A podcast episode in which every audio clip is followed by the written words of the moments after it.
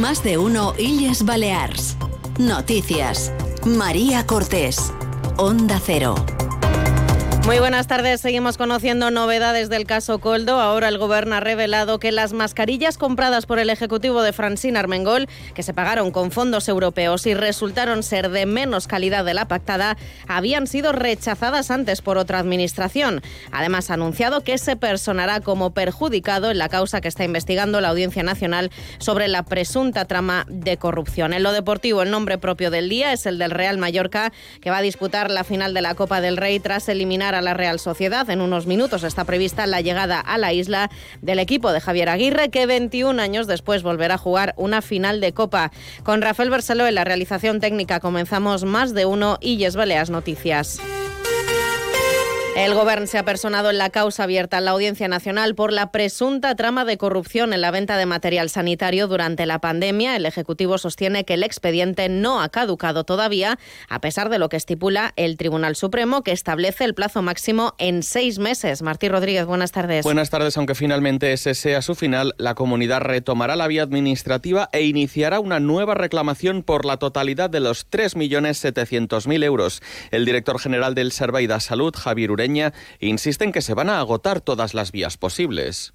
Este procedimiento para nosotros eh, no está, digamos, eh, condicionado por esa caducidad, sino que está condicionado por el certificado que les he comentado. Esto por un lado.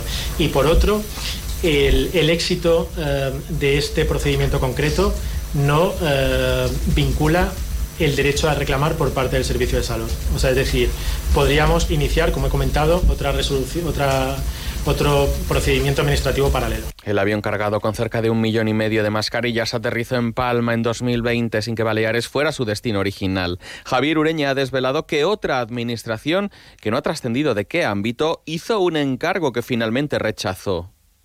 Cuando ofrecen el cargamento del avión, el avión o está saliendo o está en el aire, porque de hecho llega en, llega en horas a Baleares o a, eh, o a Baleares vía Madrid. Y en uno de los correos, eh, el subdirector de compras, comentando la validez de las mascarillas, eh, dice que el pedido estaba hecho por otra administración. El director general del Servei de Salud ha insistido en que el anterior ejecutivo no inició el procedimiento de reclamación a la empresa antes del cambio de gobierno y que ese expediente ni siquiera se menciona en el traspaso de poderes. Los socialistas, por su parte, señalan al Gobierno como responsable de no recuperar ese dinero pagado por las mascarillas, en total 3.700.000 euros, porque dice que no se correspondieron con la calidad exigida. Patricia Segura, buenas tardes. Buenas tardes. El portavoz del PSI, Iago Negueruela, defiende que el expediente de reclamación a la empresa investigada de Coldo García ya ha caducado según la jurisprudencia del Tribunal Supremo y acusa al actual ejecutivo de Marga Proens de no atender los plazos necesarios. El gobierno que exige responsabilidades ha caducado el expediente y es de una irresponsabilidad máxima. Tenías el plazo desde el primer día. Ha sido este gobierno el que em- em- empezó el expediente a cero, a cero, con el contador a cero de los días, para poder resolverlo y exigir las cantidades. ¿Qué han hecho en estos meses? ¿No han tenido tiempo suficiente en seis meses para resolver este expediente? ¿No sabían que se estaba juzgando esto en el Tribunal Supremo? En ese sentido, el Gobierno ha anunciado que va a ordenar descertificar el gasto de esas mascarillas pagadas con fondos europeos por el anterior ejecutivo de Francine Armengol. El importe ya cobrado no se devolverá a la Unión Europea, pero sí se va a descontar de futuros pagos a Baleares. En palabras del portavoz del Ejecutivo y conseller de Economía, Hacienda e Innovación, Antoni Costa, la anulación de la subvención no solo incluye los 3,7 millones de euros que costaron las mascarillas, sino que no asciende hasta los 4 millones por el servicio de transporte y asistencia técnica. Costa mostrado su preocupación porque dice la operación podría paralizar la recepción de futuros fondos europeos para Baleares, pero insiste en que agotarán las vías judiciales para conseguir la devolución del importe. ja s'ha iniciat de facto un expedient de descertificació, seguint, d'acord amb el procediment, el protocol de lluita contra el frau i d'acord amb la normativa del FEDER. La despesa certi- descertificada i, per tant, perduda, és quasi de 4 milions d'euros. A pesar de que hem actuat de forma immediata, hi ha risc de potencial pèrdua de fons de cara en el futur. Además, la directora general del Tesoro, Política Financiera y Patrimonio, Susana Pérez, va a demandar a título individual a Negueruela por involucrarla en la trama de Coldo García después de que el socialista afirmara en el Parlamento que estaba al corriente del procedimiento de la compra de las mascarillas. Arranca la 26a edició del Menorca Jazz Festival, un esdeveniment esperat pels amants de la cultura i del jazz. Sara Mackenzie, Marco Mesquida, Momi Maiga, Albert Cirera, Naomi and Her Handsome Devils o The Sheer Tales Trumpers, entre molts altres, conformen la present edició del festival, amb el suport de la Fundació de Foment de Turisme de Menorca. Más de uno Illes Balears. Noticias. Onda Cero. Los consellers de la coalición se unió han dado un ultimátum a Llorens Córdoba tras cesar a José Manuel Alcaraz de todos sus cargos en el Consejo de Formentera. El grupo del equipo de gobierno insular ha puesto el foco en la oposición y considera que no hay más opciones que un ejecutivo formado por Pesip y Gempar Formentera bajo la presidencia de Llorens Córdoba o una moción de censura para echar al actual presidente. El portavoz de los consellers de esa unión es Óscar Portas.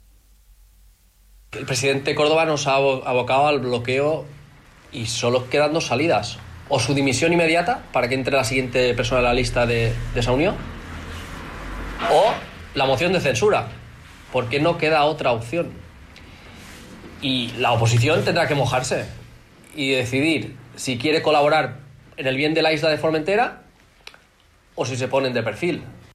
Ha respondido el presidente del Consejo de Formentera, Llorens Córdoba, que ha hablado de la necesidad de trabajar en equipo y ha explicado cómo puede afectar esta situación a la gobernabilidad de la institución insular. Tiene que haber una junta de gobierno con un número de, de, eh, de tienen que ser de, eh, con dedicación exclusiva, eh, pero si no está el señor Alcaraz, seguimos cumpliendo igual. Yo creo que lo ideal sería que otro conseller pudiese entrar en esta posición, porque hay dos consellers más que tienen, eh, que tienen dedicación exclusiva, y creo que lo suyo sería pues, bueno, volver a cumplir el número, pero si no, legalmente tampoco hay ningún, ningún problema. Y seguimos en las Pitiusas. La Guardia Civil sigue denunciando que están bajo mínimos, especialmente en Ibiza, donde solo se han podido cubrir las plazas vacantes para el municipio de San Josep de Satalaya. Tiene más detalles Manu Gómez de Onda Cero Ibiza y Formentera.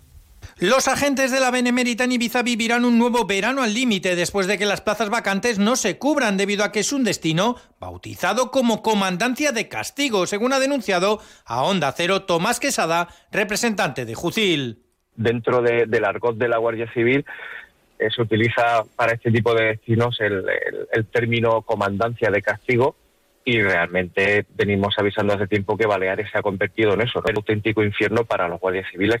Tanto que se han ido convocando plazas en los distintos municipios sin que se acaben por cubrir. Somos el último recurso de cualquier compañero, somos el último destino a elegir y si nos pueden evitar, mejor. Solo la isla de Ibiza publicó el mismo número de vacantes que se publican por segunda vez porque no se han cubierto que la isla de Mallorca. Y un caso gravísimo es la unidad de San José que, que ha publicado 14, 14 de esas 29 vacantes que se convocaban por segunda vez y que no se han cubierto.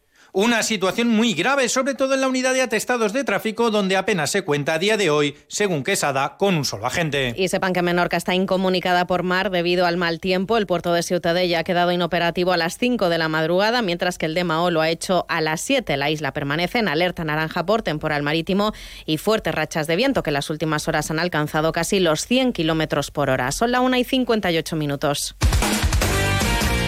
Momento de repasar la información deportiva. Paco Muñoz, buenas tardes. Buenas tardes. El Real Mallorca, 21 años después, se clasifica para la final de la Copa del Rey. Lo consiguió ante la Real Sociedad de la tanda de penaltis después de empatar a uno en el periodo reglamentario y prórroga. Javier Aguirre reconoció que no estaban ensayados los lanzamientos eh, del punto de penalti. No, no sé si me crean o no, pero no ensayamos penaltis. No estaba es, ese escenario contemplado.